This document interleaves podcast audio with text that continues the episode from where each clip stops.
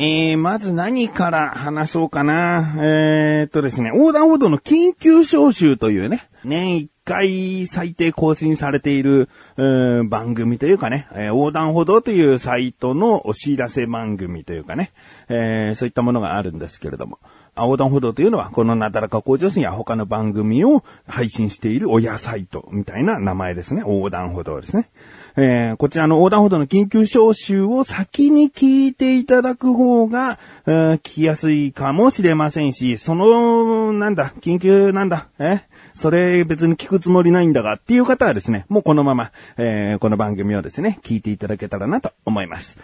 ということでですね、ツイッター、僕のツイッターちょっとすごくね、あのー、人によっては迷惑なツイートをしているんですよね。えー、またこのつぶやきかよ、邪魔だよって思う人がね、えー、何人かいたんじゃないかな、何十人といたんじゃないかな。えー、ツイッターね、ツイッターやってねえよっていう人はですね、このままスルーしながら聞いていただけたらなと思うんですけれども、ツイッターでですね、過去番組つってですね、えー、タグっぽいものをつけてね、過去番組。で、第何回、小田カルチャー、こういう内容ですよっていうのはですね、過剰書きで2行書いて、えー、横断歩道のラジオページに、えー、リンクさせているツイート。これがですね、えー、一月以上前からですね、第1回をね、順番に、第2回、第3回、第4回ってね、えー、1日に最大6回ぐらいですね、えー、つぶやくような形でですね、えー、152回まで、一番最後の152回までをですね、えー、過去配信分として呟いていたんですね。まあ、あのー、この番組休止しているんですよね。いつ休止したかというと2015年の1月なので、えー、2年以上、2年以上休止状態だった番組を今更ですね、え1から152回分を、うん、お知らせというか、まあ、うん、こういう番組あったんですよ、みたいな感じで、こう、たーっとね、え、つぶやいて、え、いたんですけれどもね。なぜこれをしていたかっていうところですよ。やっと説明ができるというか自分で勝手に、あのー、考えたことなので、えー、巻き込んでしまった方がいたら申し訳ないんですが、うんなんでこれをしたかというと、え、第1回から第49回かな ?49 回ぐらいまではですね、ハッシュタグ、えー、シャープをつけて、えー、ハッシュタグですね、ハッシュタグ CD として書いていたんですけれども、第50回から99回までは、ハッシュタグ CODO と書いてですね、えー、第100回からその150回、52まではいかないですね、50回、あ、49か。49までが、えー、COUDOW というね、なんだ、行動って書いてあるのかみたいな、ハッシュタグをつけておりましたが、えー、第150回から52回までのハッシュタグを見てみればお分かりかと思いますけれども、シャープ COUNTDOWN と、えー、読むとカウントダウンということになるんですね。えー、カウントダウンをして、そして、今ですね、えー、この配信分と同時に更新されたのが最新回第153回小田カルチャー更新しましたと。いう風にですね、だから、一月前以上から、こう、カウントダウンをしたかったということだけだったんですね。で、これ思いついた時に、あ、僕の中では、うーん、まあ面白いかなと思ったんだけど、いや、153回長かったね。うーん、なんか、もうちょっと飛び飛びで、なんか10刻みとか、1回、10回とか、20回とか、なんか、数を減らしてカウントダウンしていけばよかったなって、途中から思ったんですけど、途中からするとまた、なんか、なぜ飛ばしたんだっていう自分の中の変な、うーん、こだわりがですね、許せなくてですね、もうやったからには、しょうがない、ちょっと最後までやろうと。思ってですね、1回から152回をもう全部つぶやいて、この番組と同時に更新されたのは9月6日です。9月6日に153回最新番組として更新しましたよっていうね、ことをやっとできました。え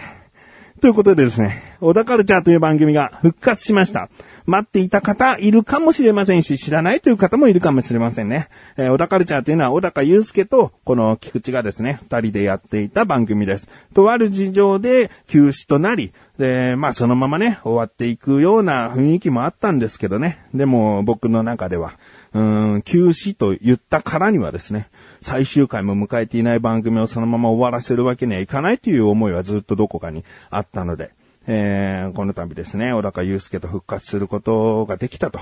いうことなんですね。この、まあ、詳しい話とまで行くかどうかはわかりませんが、他の番組では、あの、きちんとね、えー、説明していないところもいろいろとあるので、この番組が復活するまでに至る、えー、ところをですね、ちょっとタイトルコール後にお話できたらなと思います。ということで、小田カルチャー復活をとても喜んでいる自分がお送りします。菊池のなだらか向上心。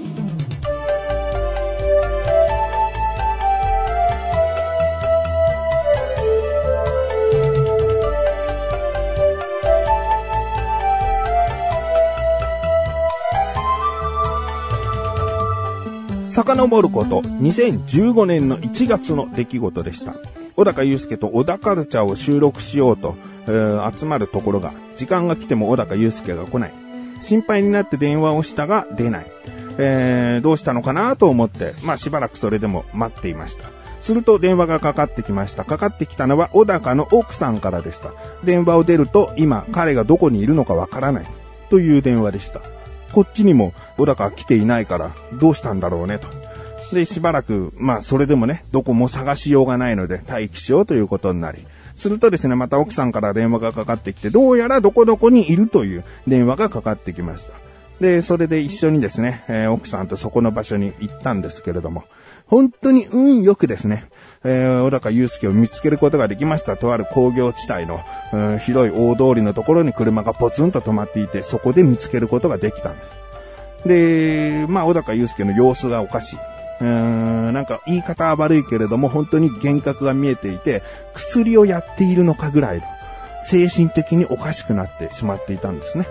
で、どうしてそこで車が止まっていたかというと、うーん、どこかに車をぶつけて車がパンクしてしまっていたから。うんまあ、まずはですね、警察も呼んで、そんで車運べないのでレッカー車も呼んでですね、基本的には奥さんが警察の人と話をして、えー、こうこうこういう状況で、いうことで説明をしたんですが、警察の人も医者ではないですから、小高祐介の状態が何なのか。まあ、本当に薬常習犯とかね、えー、飲酒運転とか最初思ったかもしれないしね。で、翌日ですね、すぐ奥さんは小高と一緒に病院に行って、きちんとした症状の名前はなかったのかな。うん、だけど精神的なちょっと病かもしれないということでですね、入院することになりました。えー、僕としたらもうこの時はですね、小田カルチャーの休止活動を、えー、番組で言ってですね、えー、小田カルチャーをお休みしますということにしました。まあ、他にですね、いろいろとやれることはないかなと思ったんですがね、えー、奥さんも原因がわからないし、どうにもこうにもっていう感じでね、逐一こう、情報は送ってくれたんだけど、動くことはできなかったですね。で、まあ数ヶ月経ってもですね、その、すっかり良くなりましたとかね、なんか兆しが見えてきましたみたいなことすらもですね、あまりなく、うーん、ちょっと別の病院に行くことになりましたとかね、事態はどうなることやらという感じだったんですけれども、あの、病院移って別の検査をしてみたところ、原因が分かったんですね。で、これは、まあ、薬を飲むことによってそれを抑えることができるので、その薬を飲んで、えー、しばらく、こう、経過を見ていったところ、もうみるみるみるみる、えー、治っていったと。いうことでですね。でもそれでも原因がわからなかった期間が半年かそれ以上かあったので、まあ奥さんとしてもね、すごくこうほっとしたんじゃないかなと思います。これでもう全て解決したかというとそうではなくですね、その薬にも色々と副作用があったりするので、まあそういった薬の副作用を、うどうしていくかみたいな、えー、ことでですね、えー、退院は比較的その原因が分かってから早くできたんですけれども、うん、そこから実生活どうしていくかっていうところですね。えー、まあ数ヶ月に一回ぐらいはお昼ご飯とかね、食べに行こうよ、つって僕から誘って、いろいろな話してね、なんかもう楽しい時間だったんですけど、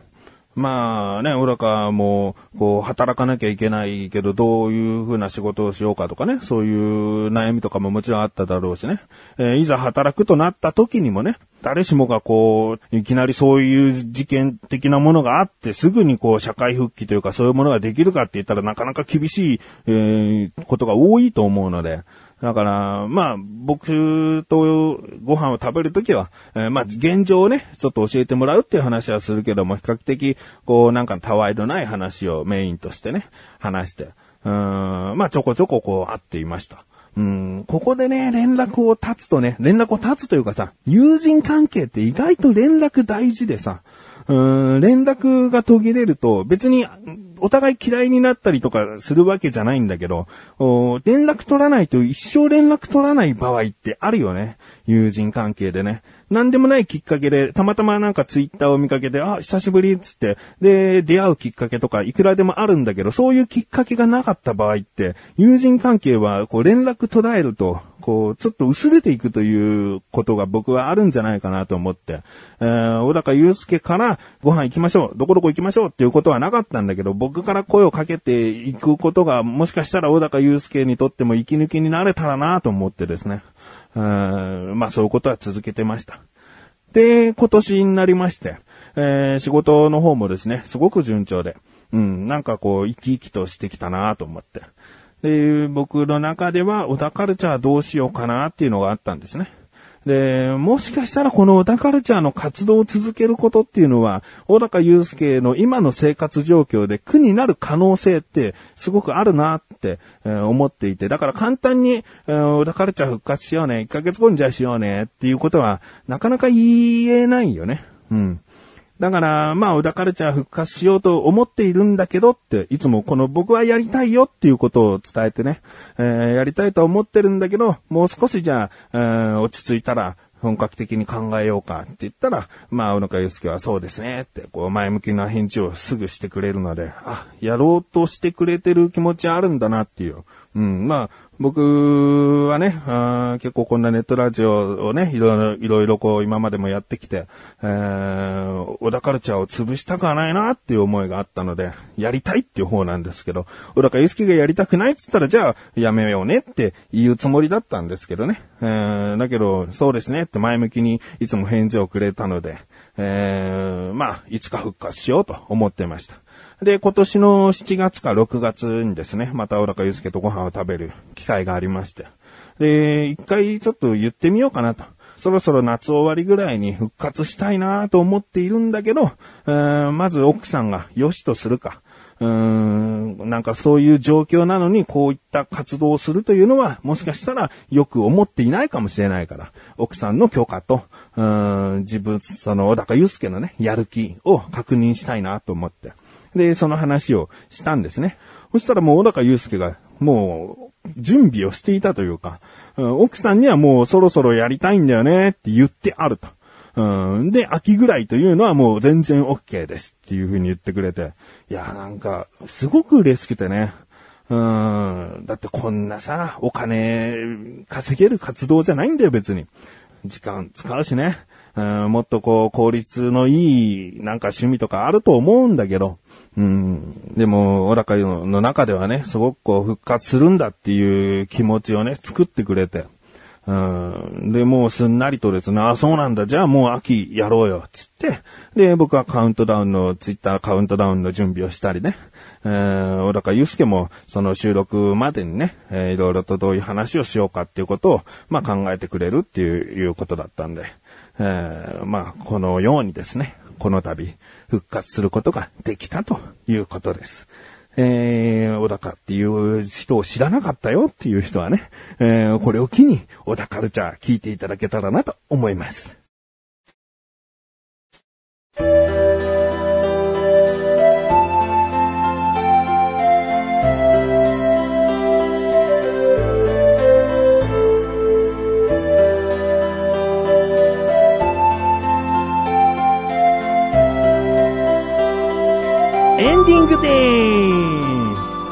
そして改めてお知らせです。この配信分が更新されたと同時に更新されました小高菊池の小高カルチャー聞いてみてください。もう、小高祐介も、うん、菊池も、あの、今までとは違う小田カルチャーの内容となっておりますがね。えー、まあまあ、あの、楽しく二人で、あの、トークできたんじゃないかなと思いますので、ぜひぜひ聞いてみてください。ということで、なだらか向上心甘い寿司呼ぶコツです。それではまた次回、お会いいた菊池勝利したメガネと周りでもあるよ。お疲れ様です。